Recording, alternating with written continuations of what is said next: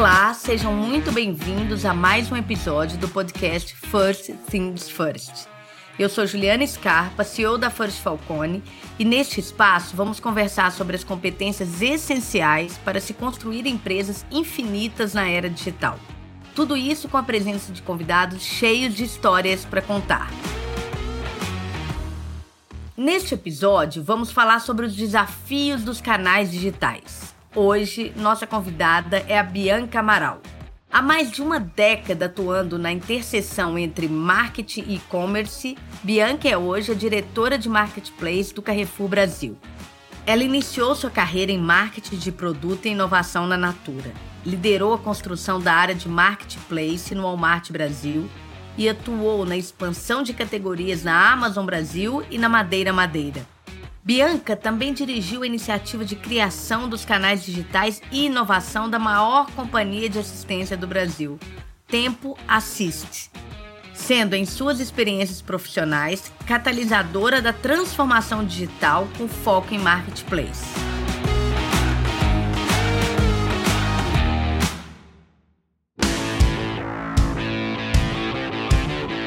Bianca, é um prazer ter você aqui. A gente gostaria de ouvir um pouco sobre você, sua trajetória, histórias. Como é que você acha que tudo isso se conecta ao tema desse episódio, Desafios dos Canais Digitais? Bom, primeiro, prazer é meu, obrigada pelo convite, né? Super legal ter a oportunidade de falar um pouquinho aqui sobre a minha vida, a minha trajetória, os desafios que eu venho enfrentando aí na, na vida profissional nos últimos anos. Bom, conectando com o assunto que a gente tem para discutir, né? Acho que primeiro explicar um pouco como é que eu vim parar, né? Trabalhando com e-commerce há tanto tempo, passando por várias áreas de inovação. É, para começar, acho que a decisão profissional, né, para mim foi muito difícil, né? Então, eu sou uma menina que cresceu no interior de Minas Gerais, né? Uma família super tradicional, né? Em que a maioria ali da, dos meus familiares estavam nas profissões mais tradicionais, médicos, advogados, dentistas, carreira militar. Então, nada daquilo me parecia fazer sentido comigo, eu que sou a sexta filha dos seis filhos. Então, eu comecei alguns cursos, né? Tentei direito, comecei pedagogia, acabei me formando em comunicação social, me especializei em marketing e comecei a minha carreira trabalhando com marketing de produto, né? Isso é a Bianca estudante começando carreira, mas como pessoa eu sempre fui uma consumidora muito inconformada, né? Sempre fui uma menina muito inconformada, muito curiosa, mas como consumidora muito crítica, né? Então eu acho que isso me levou a ter interesse por estudar marketing e foi por isso que eu comecei a trabalhar nessa área, né? E lá atrás, né? Não vamos dizer quando, porque isso não convém. Nunca, isso não é importante. Não, é deselegante. É, não se falava tanto, né, em, em, digital, né, o digital, o tradicional, isso não era um assunto da moda, mas eu, né, menina que cresceu lá em Minas Gerais, eu sempre fui, desde a primeira vez que eu entrei na internet, eu sempre fui seduzida por essa ferramenta, né, por esse canal. Eu gosto de falar do, do digital, né, como um meio, né, e não como um fim, porque eu acho que foi uma grande porta para mim para conhecer o novo, né, para me dá a oportunidade de conhecer coisas né, e realidades diferentes daquela ali, de uma cidade do interior de Minas Gerais. Então, isso, né, tanto para conhecimento, estudar, comunicação, os chats, mas também para compra, né? Então, lá nos primórdios da internet, eu já comecei a experimentar muito jovem a compra pela internet. Então, quando eu comecei a trabalhar, né, eu falava, nossa, isso é uma ferramenta incrível para chegar até o cliente, né? Então, comecei a trabalhar em empresas super tradicionais, Tive a oportunidade de trabalhar com desenvolvimento de produto e inovação na Natura. Foi uma oportunidade super legal. Mas no meu coração eu tinha um sonho grande de poder trabalhar na internet de fato com venda no e-commerce. Então eu recebi um convite que eu cacei, né? Que foi uma oportunidade de trabalhar no Walmart.com, que eu acho que foi um, um grande turning point na minha carreira, que foi para iniciar, né? Ser a líder do projeto de construção do marketplace aqui no Brasil. Cresci com a área, cresci com a empresa, fiz um monte de coisa diferente lá dentro, sempre relacionada ao marketplace. Isso me abriu muitas portas, né, e me deu a oportunidade de também fazer parte de um momento similar na Amazon Brasil, no lançamento das outras categorias que não livros, né, como líder de uma equipe para expansão de categorias. que me abriu outras portas, né? Que me levou a conhecer muitas pessoas e me instigou bastante também a estudar e aprender mais. Né, e me abriu a oportunidade de liderar uma startup dentro de uma empresa de assistência, pensando em marketplace de serviços. E que depois me levou a, a também liderar o marketplace da Madeira Madeira e mais recentemente, né, acabei de me juntar ao time do Carrefour também no desafio do marketplace, né, de oferecer aí um, um sortimento incrível para os clientes com as melhores ofertas e uma experiência legal. Então, a minha trajetória foi uma trajetória, né, tem sido uma trajetória de muito aprendizado, de evolução, junto com os negócios nos quais eu tive envolvida. Muito bacana, Bianca. E, e, me fala uma coisa, como é que você caracteriza negócios digitais? O que que torna um negócio digital ou não? Puxa, isso esse é um negócio, é uma pergunta curiosa, né? Como eu falei assim, acho que o digital, eu acho que eu não gosto muito desse termo, né? Negócios digitais, né? Porque parece que é quase uma coisa abstrata, né? Sim. Nunca vi nem comigo, só ouço falar, né? É... então, eu acho que no final do dia, né? Negócios digitais, eu acho que é uma coisa que, que a gente não deveria falar tanto sobre. Eu acho que no final do dia, o grande desafio para se fazer negócio no mundo de hoje, né? É oferecer uma experiência incrível para o cliente, né? É atender o cliente de uma maneira efetiva em todos os canais em que o seu cliente transita. Só que agora o cliente transita cada vez mais no, no universo digital. E por isso os canais e os negócios digitais são tão importantes. Né? Então, acho que esse é o grande desafio, né? É o multicanal, é o omnicanal. Né? Você conseguir entender quando faz sentido para o seu cliente consumir ou ter acesso a você no mundo físico ou no mundo digital, né? E como que você vai conseguir se relacionar com ele em cada uma das suas necessidades, em cada momento, em cada dor, né? Então, esse negócio de falar de negócios digitais ou canais digitais, assim, eu acho que é um termo que acabou distorcendo um pouco o que é na realidade, porque muitas empresas tradicionais passaram a usar para poder copiar ou fazer um copy-paste do que as empresas que nasceram já no universo digital fizeram e vêm fazendo, né? Então, acho que é dessa maneira que eu enxergo. Você acha que é um termo mais usado para se adequar, né? Porque, na verdade, o foco na experiência do cliente vai te levar a ter um negócio digital. Isso é natural. Exato. Então, assim, né? O que faz um cliente, né, comprar um produto no digital, né? Vou te dar um exemplo. Eu, menina, né? Gostava de tênis e tal, e, e, poxa, na minha cidade, eu ia lá no centro da cidade, eram os mesmos, tinham 20 lojas, eram mesmo, os mesmos modelos em todas as lojas. E eu queria um tênis diferente. E eu entrei na internet e estava lá, né? Então, se no meu canal conhecido de conforto eu tivesse encontrado o que eu buscava, eu não teria recorrido ao digital. Né? Então, eu tinha uma dor, eu tinha uma necessidade, em que o canal digital atendeu e substituiu a preferência em relação ao canal físico. Então, acho que é muito mais por atender o que eu precisava do que ser uma coisa da moda, né? Ser uma coisa assim, ah, é, jovem, é digital. Eu acho que o cliente hoje tem menos paciência, né? E tem muita alternativa. Então, acho que essa, essa é a grande mudança, né? É o que leva, inclusive, os negócios buscarem este canal, né? Os negócios tradicionais. Exato, exato os negócios tradicionais. É muito olhando né, para empresas que nasceram digitais né, nesse meio e cresceram e, e foram extremamente disruptivas e conseguiram né, morder uma fatia importante do market share. Mas eu acho que essa é a questão, né? Ninguém roubou o cliente de ninguém à toa, né? Então resolveu um problema. Acho que o canal e o digital são apenas o meio. Eu acho que o foco no cliente é o que de fato é transformador, né? E que faz parte da natureza dessas empresas que têm o label digital. Ah, muito legal. É isto que deve mover as decisões, né? A estratégia. Muito legal. Eu acho que o digital ele oferece, né, uma oportunidade de você estar tá super perto do cliente que o físico é, é muito mais complicado, né? Porque você precisa de fato que seu cliente vá ter você, né? No digital você pode, você, você vive na mão do seu cliente agora, né? Você tá com ele, você tá coladinho nele. Então, eu acho que é um canal que abre portas, né, para explorar um universo enorme, né? Mas enfim, no final do dia, né, é um canal que só é bem explorado quando a companhia tem o um foco no cliente. E a tecnologia permite a customização em escala, né, Bianca? Exato. As empresas conseguem falar com os usuários de forma personalizada, né?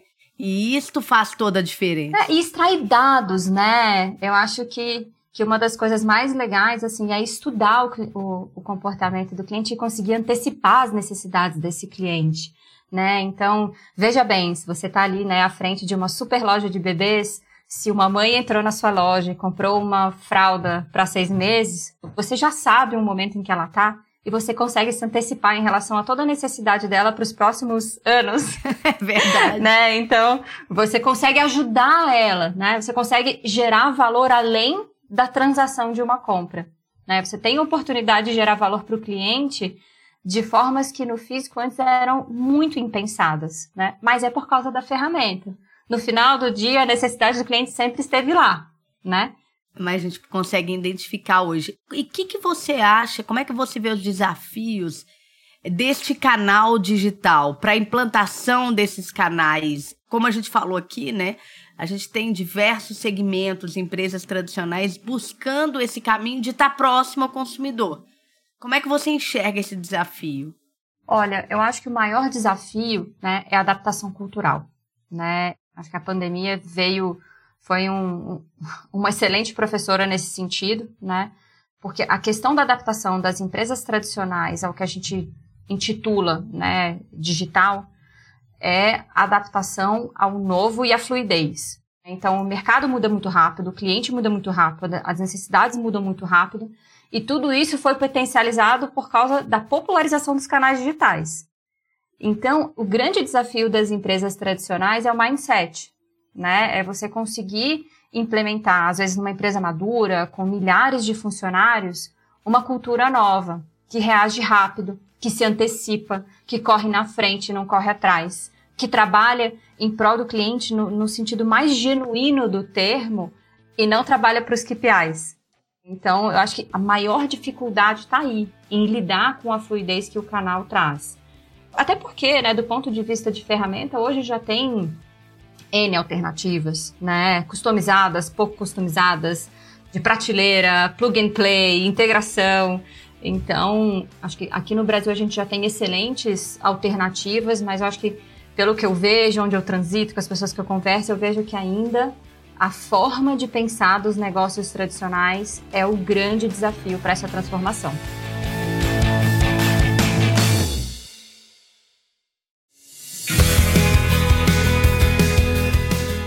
A gente não foi preparado, né, para esse modelo novo. A gente não estudou numa escola, num modelo de educação que nos prepara para exponencialidade. Como é que você vê? É, eu acho que a cultura que formou as empresas tradicionais é a cultura na qual eu me formei como pessoa, né, em que você tinha ali um estado da arte sobre os assuntos de conhecimento e que você tinha caminhos muito claros para chegar até lá e você sabia e pronto, acabou, né? Você se formou, você já conhece tudo, agora você é o master e pronto, você executa e tá tudo certo. E isso mudou, porque o mundo está mudando, as descobertas estão mudando de uma maneira muito acelerada, e aí as pessoas que cresceram com esse modelo mental têm muita dificuldade de adaptação, em que não tem mais um patamar em que você fala assim, pronto, agora tô confortável. Por mais que você seja líder de mercado, toda hora tem alguém chutando a sua canela, né? Te provocando um pouquinho diferente, o cliente está mudando, o cliente é provocativo, as pessoas também estão mais inconformadas, né? Dado que tem mais alternativa, então o cliente agora está mais exigente também. Então, eu acho que a dificuldade vem daí, né? Desse modelo mental das pessoas, né? Que formaram as empresas do que hoje a gente chama de tradicional. Perfeito. E Bianca, a tecnologia democratiza esse acesso ao consumidor. Isso não é incrível? Isso é incrível, é democrático. É democrático. Traz possibilidades e traz muito valor para o aprendizado. Para as pessoas realizadoras, né? Não, para evolução. Veja o quanto, quantas coisas evoluíram nos últimos anos. Poxa, veja o mercado dos bancos. Eu, nossa, eu fico emocionada, assim, eu gosto demais, então eu fico emocionada de ver as empresas realmente quebrando o status quo, né? fazendo a vida das pessoas melhor. De fato. Eu vou te falar, quando eu comecei a morar sozinha, assim, esse negócio do supermercado era um negócio que eu falava, cara, isso não faz o menor sentido. Eu ter que ir no supermercado pegar minhas coisas que todo mundo já sabe que eu vou precisar com a frequência XPTO. Cara, como não tem um negócio que eu peço, né? E outra coisa que eu ficava maluco também, ter que ligar pra pizzaria Poxa, eu não posso mandar uma mensagem de texto, uma coisa que eu faço enquanto eu tô fazendo outra coisa. Aí você liga pra pizzaria. Tinha uma propaganda de uma dessas empresas que era fenomenal, que o cara começava a falar e o atendente da pizzaria entendia outra coisa. Cara, comigo era sempre assim. Poxa, olha quanto a nossa. Né, a gente para pouco pra pensar nisso, né? Olha como a nossa vida mudou nos últimos 10 anos. Ô, Bianca, você acabou de falar uma coisa muito engraçada, porque eu tenho duas filhas de 17 anos. E um tempo atrás, uns dois meses atrás, eu falei assim: liga pra pizzaria pede uma pizza. Aí elas falaram comigo, o quê? É para ligar? Não, mãe, mas eu não sei ligar para uma pizzaria. Eu assustei. Eu falei, como você não sabe ligar para uma pizzaria? Não, não existe isso. Você quer que pede uma pizza? Eu vou pedir aqui pelo aplicativo. Eu não vou ligar para uma pizzaria. Pô, até eu explicar, a pessoa entender do que, que eu tô tratando. Poxa, como ficou mais simples, né? Tanta coisa ficou mais simples. Olha como o nosso dia a dia era muito mais chato, né? A gente tinha que gastar um tempão com um monte de tarefa. Ainda temos, né? Tem bastante oportunidade por aí. Opa, tem um monte. Mas evoluímos demais, né? Muito. Bianca, você que é bem especialista, o que, que você pensa dos próximos três, cinco anos? Quais são os desafios que os negócios vão enfrentar? Como é que você enxerga a questão de time, escala? Nossa, eu acho que é um mix. Eu acho que o maior desafio de todos, eu acho que ainda vai ser a imprevisibilidade, né, a velocidade das mudanças. Então, a gente está vivendo em todos os âmbitos, né, político, econômico, ambiental, que impacta, tudo isso reflete no comportamento do cliente, reflete na cadeia de produção, né, veja o que está acontecendo agora com a logística, né, a gente está ainda sofrendo com as consequências do que ocorreu lá em 2020. Eu acho que lidar com isso né, vai ser o grande desafio. Logo, a mão de obra, né, o time, montar time capaz de lidar com isso com tranquilidade, vai ser outro desafio. Né? Porque é extremamente desafiador. Então a gente vai precisar de pessoas que gostam de desafios, que são curiosas, que veem isso de uma maneira positiva e que não se assustam, né? Perfeito. Veja nos últimos anos a quantidade de burnout, né? As pessoas não veem mudança e desafio como uma coisa negativa, né? A maioria das pessoas, claro, generalizando, né? Assim, é, a grande parte. É, não é todo mundo que olha uma coisa diferente e fala, uau, e agora? Vai ser demais tentar resolver esse negócio aqui. Ainda é muito comum a gente ver o medo, né? Então, evoluir os times, evoluir, conseguir capacitar as pessoas para lidar com isso com tranquilidade, eu acho que vai ser um super desafio que logo vai impactar no mercado. Veja o desequilíbrio que a gente está tendo de oferta e demanda, mesmo com uma inflação alta.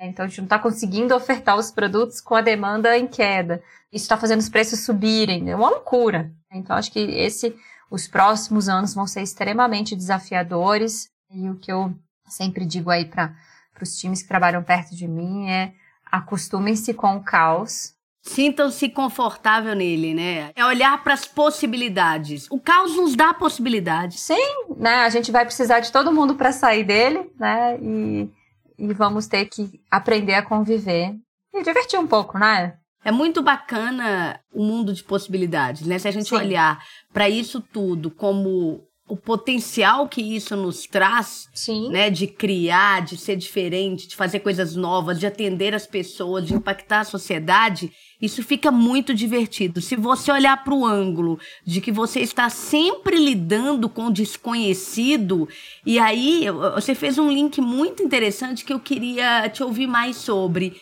Você pensa que isso é uma das causas de burnout? É o que eu penso, assim, eu acho que isso é uma coisa que vem acontecendo aos poucos, né? E veio ganhando velocidade, né? Então, desde lá do começo do século, né? O, digital vem crescendo, as coisas vêm mudando numa velocidade né, exponencial, cada vez mais rápido, né? E eu fui vendo ali as pessoas que interagem comigo, que são da minha geração, com muito desconforto, as gerações mais novas um pouco menos.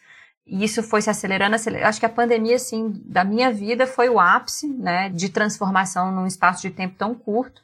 E tiveram pessoas que foram capazes de olhar para a situação e fazer do limão uma limão, assim, com todos os poréns, né? Não, não vamos. Claro. Não, não, sejamos hipócritas aqui e falar que foi bom, né? Uhum. Mas que conseguiram olhar para uma situação muito ruim, né? E falar, poxa, legal, dado que eu não posso mudar o cenário macro, né? O que, que eu posso fazer para passar por isso da melhor maneira e interferir de uma maneira positiva? Aí agora, a necessidade do cliente mudou, a prioridade do cliente mudou, a dor mudou e o canal que ele frequenta e que ele quer interagir com o meu negócio mudou. Você pode enlouquecer, né? Ou você pode sentar, respirar e, ir em frente. Eu vi essa dificuldade aí no, nos empreendedores e mesmo nas pessoas, né, que estão envolvidas profissionais, né, é, sofrerem bastante. E aí teve a turma que conseguiu evoluir e teve a turma que realmente ali o mental ficou bastante prejudicado por todas as ansiedades, né, e medos naturais da situação pela qual a gente vem passando. E, enfim, né, tiveram mais dificuldade. Então, eu acho que isso, né, a lição que a gente tira daí é que sempre tem jeito. Fazia muito tempo que a gente não via algo tão complicado, né, tão, tão duro. Eu tinha uma amiga, uma mentora que falava assim: quando tá bom, aproveita, porque vai piorar. Quando tá ruim, calma, porque vai melhorar. para nos lembrar disso. É muito bom, muito bom.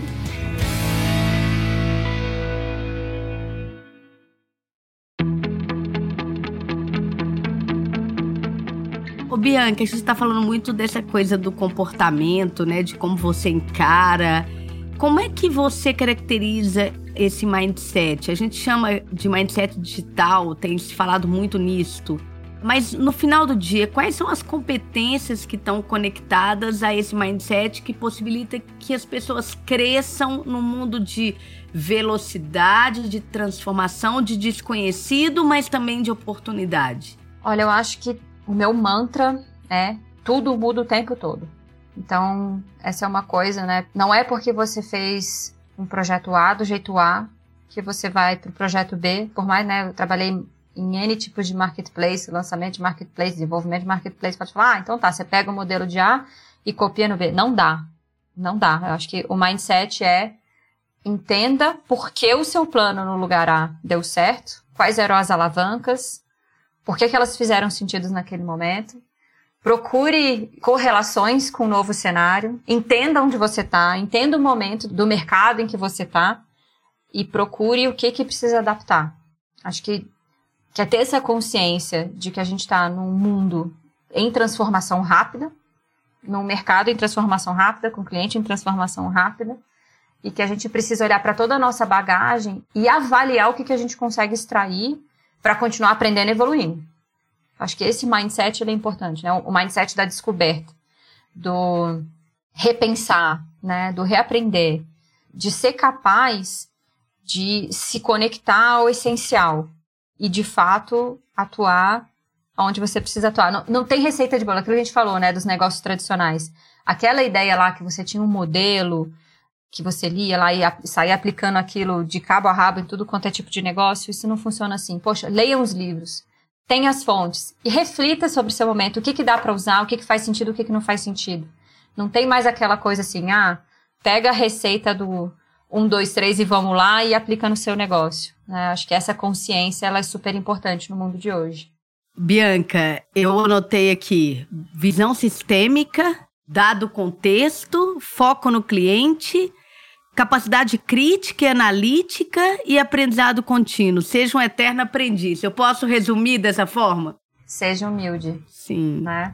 O mundo muda e quanto mais você sabe, maior a consciência você vai ter que falta aprender bastante. É curioso, né? Antigamente, assim, eu, eu tinha uma ambição super grande de crescer, ser alguém importante. E eu ficava assim, quais os cursos que eu tenho que fazer? Eu perguntava isso pra todo mundo, que curso que eu tenho que fazer? Né? Eu queria fazer tudo quanto é curso. E eu acho que hoje, o mundo de hoje é, é muito mais com quem que eu tenho que falar, né? Com quem que eu tenho que aprender, né? Quais são os skills, né? Que livro que eu tenho que ler? Quem que vai ser meu mentor? Quem que vai me provocar, né? As minhas verdades, as minhas ideias, as minhas fontes, né? Não, não tem mais aquela coisa assim, você segue um caminho acadêmico e aquilo é certeza de sucesso. Ô, Bianca, eu sou obrigada a falar, porque você, de uma forma completamente diferente, descreveu a metodologia de aprendizado da FIRST. Porque a gente desenvolveu uma metodologia que a gente acredita assim, ó, as pessoas aprendem resolvendo o problema em ambiente real, apoiados por comunidade e conhecimento aplicado. Então foi muito legal porque de alguma forma você contou pra gente de toda toda essa metodologia. É o que a gente acredita. Essa é a educação do futuro. Não é? Sempre me perguntam, ah, como é que eu aprendo? Fala com pessoas que pensam diferente de você, com pessoas que te provocam. Sabe quando você trabalha numa empresa e tem sempre uma pessoa que rebate seus comentários? Uhum. Poxa, almoça com ela, toma café com ela, escuta o que ela tem para falar. Porque se ela pensa de um jeito diferente do seu, ela deve ter um bom motivo para isso. Escuta o motivo. Que talvez você chegue, que você conclua que ela tem alguma razão, te leve a uma terceira, quarta, quinta solução para o problema, enfim, né? Vai te fazer evoluir de alguma forma, nem que seja para ter certeza de que você tá certo. Não, perfeito. No mínimo, você vai procurar tanto que você vai falar, agora eu tenho certeza do caminho, né? E tem uma coisa muito legal, que aquilo que te provoca mexe em alguma coisa que é exatamente aonde você, o ponto de evolução, né? Sim. Aquilo que fala, nossa, mas peraí, o que, que essa pessoa tá falando? É essa hora que você tem a oportunidade de crescer de fato, né? Claro, porque ela, né, essa outra pessoa também teve acesso a N fontes, que muito provavelmente você não teve. Poxa, aproveita a oportunidade. E lê um resumão de N outros conteúdos que você não teve oportunidade de ser exposto e reflete o que, que você consegue levar de proveito, né? Eu acho que, que isso é super importante no mundo de hoje. Muito bom, muito bom. E a gente está falando dessa mudança toda né, dessa evolução, dessa velocidade. Bianca, como é que você enxerga o futuro do trabalho? Nossa, é curioso, né? Acho que nunca na, na minha vida, acho que a gente esteve, eu estive num momento assim que eu olhasse para frente e tivesse tantos pontos de interrogação. Mas nessas reflexões que eu tenho feito, eu acho que as relações vão ser como nunca, né, pautadas na confiança. Eu acho que as pessoas que as pessoas e as empresas, né, que tiverem a capacidade de mostrar que são confiáveis, elas vão sair bastante na frente. É, a gente está vivendo num mundo, né, que a gente é super exposto a um excesso de informação, de contato, de conexão, né? Quantas conexões você tem no LinkedIn, no seu Instagram, no Facebook? Você conhece um monte de gente, as redes estão sempre ali a postos, mas quando alguém te pede uma indicação, uma pessoa para trabalhar com você, né, em quem você confia? Em quem você confia para te dar uma indicação? Como é que você busca a próxima pessoa que vai trabalhar com você, o próximo projeto no qual você vai se dedicar, né? Porque não só as empresas pensando em funcionários, mas também nos funcionários, nos bons funcionários de confiança, buscando oportunidades, né? Agora a gente vê esse movimento dos potenciais funcionários buscando a reputação das empresas, né? Perfeito. Vale o meu tempo? Tá ali? Então, eu acho que confiança vai ser uma palavra né, e um atributo cada vez mais importante. Então, nesse universo de tanta coisa tudo ao mesmo tempo, agora tanta coisa falsa, né? Tanto conteúdo superficial, eu acho que as fontes, as pessoas e as companhias confiáveis vão ter muito sucesso no médio prazo. Que legal. Eu gosto de pensar que modelos de rede eles são baseados em confiança, né? Sim, Se você né? pensar no Airbnb ou no Uber, a gente ouviu a vida toda não entra em carro de estranhos e hoje a gente confia no estranho. E causa de estranho, né? Que loucura. Eu me, eu me lembro que a primeira vez que me, alguém me contou do Airbnb, eu falei, meu Deus do céu, mas isso é uma loucura sem um tamanho que eu não consigo imaginar, né? Eles conseguiram provar que os bons são a maioria. É, e eu acho isso absolutamente sensacional. Muito bom.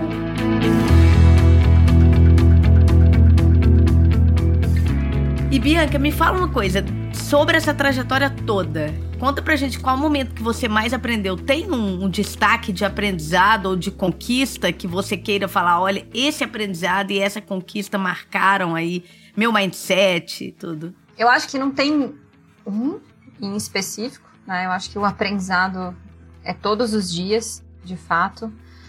Mas eu acho que assim, né? Eu tenho esse espírito curioso e, e bastante inconformado, né? E tenho tendência em acreditar muito em fundamentos, né, que batem aí com a minha forma de pensar, né? Então vou dar um exemplo quando eu estava começando lá minha carreira, uma consultora de projetos lá, estava à frente do, do marketplace no, no Walmart.com Enfim, né, eu precisava desenhar os processos e, e fazer a coisa acontecer para colocar outras lojas para vender lá dentro.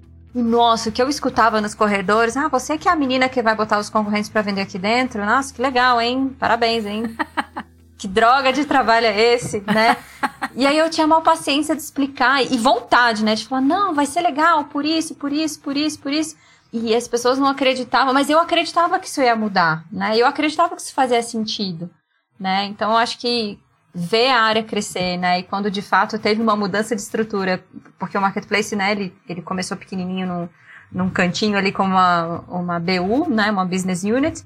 E depois foi incorporado na estrutura. Quando ele foi, né, de fato, a gente teve a discussão para incorporar na estrutura, eu falei, nossa, foi um momento marcante na minha trajetória. Eu falei assim, nossa, ainda bem que eu acreditei lá atrás. Que legal. E fiquei, tive resiliência, tive paciência de explicar para as outras pessoas que era legal, porque também, né, se não tivesse tido esse trabalho, não era organicamente que as coisas iam dar certo, né? Mas, não. poxa, eu consegui explicar, eu tive paciência de ouvir os colegas que eram contra e por que, que eles eram contra e consegui explicar para eles como é que a gente estudar com eles, né? Não explicar para eles, mas junto com eles criar os contornos para fazer o negócio funcionar, né? Igual você falou do da economia compartilhada. É claro que tem problemas a serem resolvidos, né? Mas, Sim. poxa, lista os problemas, mapeia os problemas e desenha soluções, implementa as soluções e pronto, e contorna. Não é para mudar o rumo, né, Bianca? É, enfim, né? A essência é muito importante, né? Eu gosto muito de falar em essência do negócio. Então, eu acho que para mim, assim, na minha carreira foi um momento muito legal, porque eu acreditei bastante no projeto, no modelo, né? E, e nos meus colegas, nos meus líderes, e foi um negócio que deu super certo. Né? A gente estava olhando muito para a realidade da companhia e, e, no final do dia acabou sendo uma coisa que mudou bastante o mercado como um todo, não foi um movimento que aconteceu só lá. Sim. E esta é uma grande conquista? Acho que foi um, uma das. Nossa, eu tive bastante sorte de estar envolvida em algumas conquistas muito importantes, mas essa para mim, assim, como carreira, foi bem marcante pela dificuldade que foi envolvida. Legal. E Bianca, bom, a gente tem duas perguntas que são clássicas nos nossos episódios. Então, vou para a primeira. Qual é a pergunta que nunca te fizeram e você gostaria de responder? Nossa!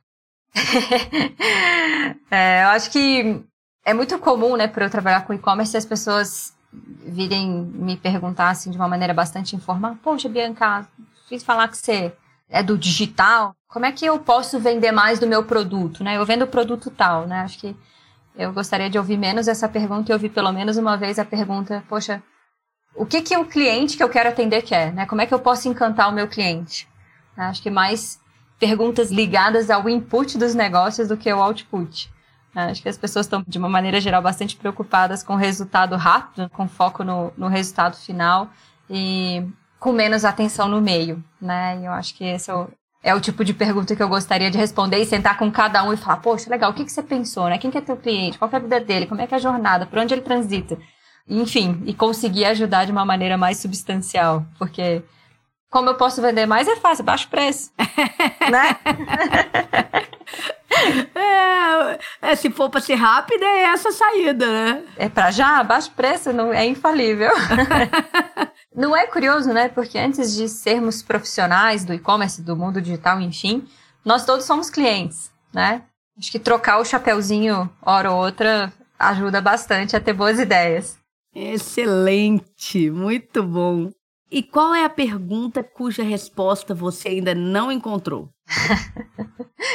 Como equilibrar a vida pessoal, dois filhos, vida profissional, desenvolvimento pessoal, vida fitness, meditação, tendência de mercado. Eita, se alguém encontrar essa, me conta também. Me conta é, brincadeira, também. brincadeira. Eu acho que é. Eu venho refletindo muito sobre isso, né? Qual é o mundo que a gente vai deixar para a próxima geração? Né? Acho que o que que nós aqui adultos em vida profissional ativa, né? o que, que a gente está construindo para deixar para o futuro do planeta? Assim, eu acho que é, é uma pergunta que, que me perturba, né? E que me motiva, né? Isso é muito bacana, porque eu, eu, eu, também tenho refletido sobre isso e muitas vezes a gente vai conversar, a gente fala da nova geração, até pensando nos consumidores, né? A gente pensando muito no mercado, no futuro, a gente fala dessa nova geração e às vezes me parece estar esquecido que a nossa geração é que está construindo tudo sim, isso, né? Sim. para a nova. Então, o olhar é nosso, né? E muitas vezes também eu ouço as pessoas falando dessa dificuldade com o digital, com a velocidade. Gente, essa é uma dificuldade a ser superada por nós dessa geração, sim, não é? Sim. Ah, porque a nova geração tem mais facilidade. A nova geração está vindo, né? Gerúndio. A gente é que está aí para resolver o problema com tudo isso que a gente tem na mão, né? É, e eu acho que o mindset dos adultos que a gente ouviu lá na infância, juventude, enfim, né?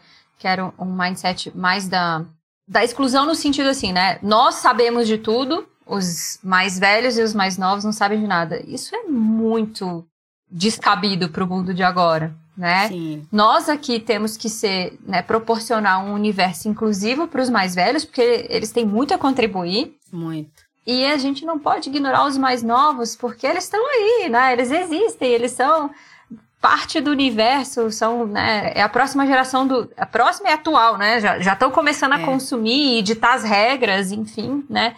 Então, acho que nós, os adultos de hoje, a gente tem que ter uma mentalidade inclusiva também do aspecto geracional. A diversidade também tem isso, mesmo porque os jovens, eles têm as respostas, né? Eles não são o futuro. Pensam diferente, né? É, eles, eles cresceram num universo muito diferente do nosso e com certeza eles têm a contribuir com visão, né? A mesma coisa os mais velhos, então... É, com certeza. Acho que, que a gente tem o dever, né, de incluí-los. Não basta a gente né, querer ou não, porque as coisas vão acontecer, né? Sim. Mas de querer que eles façam parte e que a gente seja capaz de dialogar como um grande grupo diverso. Né? Acho que isso é o nosso papel, a nossa responsabilidade. Excelente. E Bianca, para a gente encerrar, tem algum recado, algo que você gostaria de falar para quem está nos ouvindo? Olha, eu acho que o grande recado né, sobre o mundo digital é foco no essencial. Esse universo que a gente está é muito desafiador manter foco, né? É muita distração, é muita comparação, é muito ruído, é muito fácil olhar o que, que o outro está fazendo, né? Olhar para o concorrente, olhar para o colega. Então, acho que manter o foco no essencial, né? Qual o problema que você quer resolver, qual que é a dor do cliente que você quer atender, como é que você resolve isso de maneira efetiva e quando é que você vai recorrer às outras fontes de informação de uma forma bastante consciente e estruturada porque é muito fácil se perder. Você começar um negócio, ter uma ideia, um modelo de negócio super bacana, e ali no meio você vai, ah, mas o outro, poxa, fez um shift e começou a vender curso. Cara, pensa bem, é isso mesmo, né? Você vai largar seu plano de negócio e vai para onde todo mundo está indo? Ou não, poxa, aqui eu descobri uma nova oportunidade, meu modelo de negócio é consciente, né? Então é cuidado com as distrações. Acho que é por isso que esses métodos né, de mindfulness e, e meditação estão sendo tão debatidos. acho que isso é um super desafio da nossa era, né? É um efeito colateral da digitalização e eu acho que isso é algo que quem quer trabalhar com isso, quem quer estar nesse meio, precisa ter a consciência e muito cuidado. Muito obrigada por estar com a gente nesse episódio. Se você quer acelerar ainda mais o seu aprendizado, nos siga nas redes sociais e acompanhe nosso podcast em sua plataforma favorita. Eu sou Juliana Scarpa, CEO da First Falcone, e em duas semanas eu estou de volta com mais um episódio do First Things First. Até mais!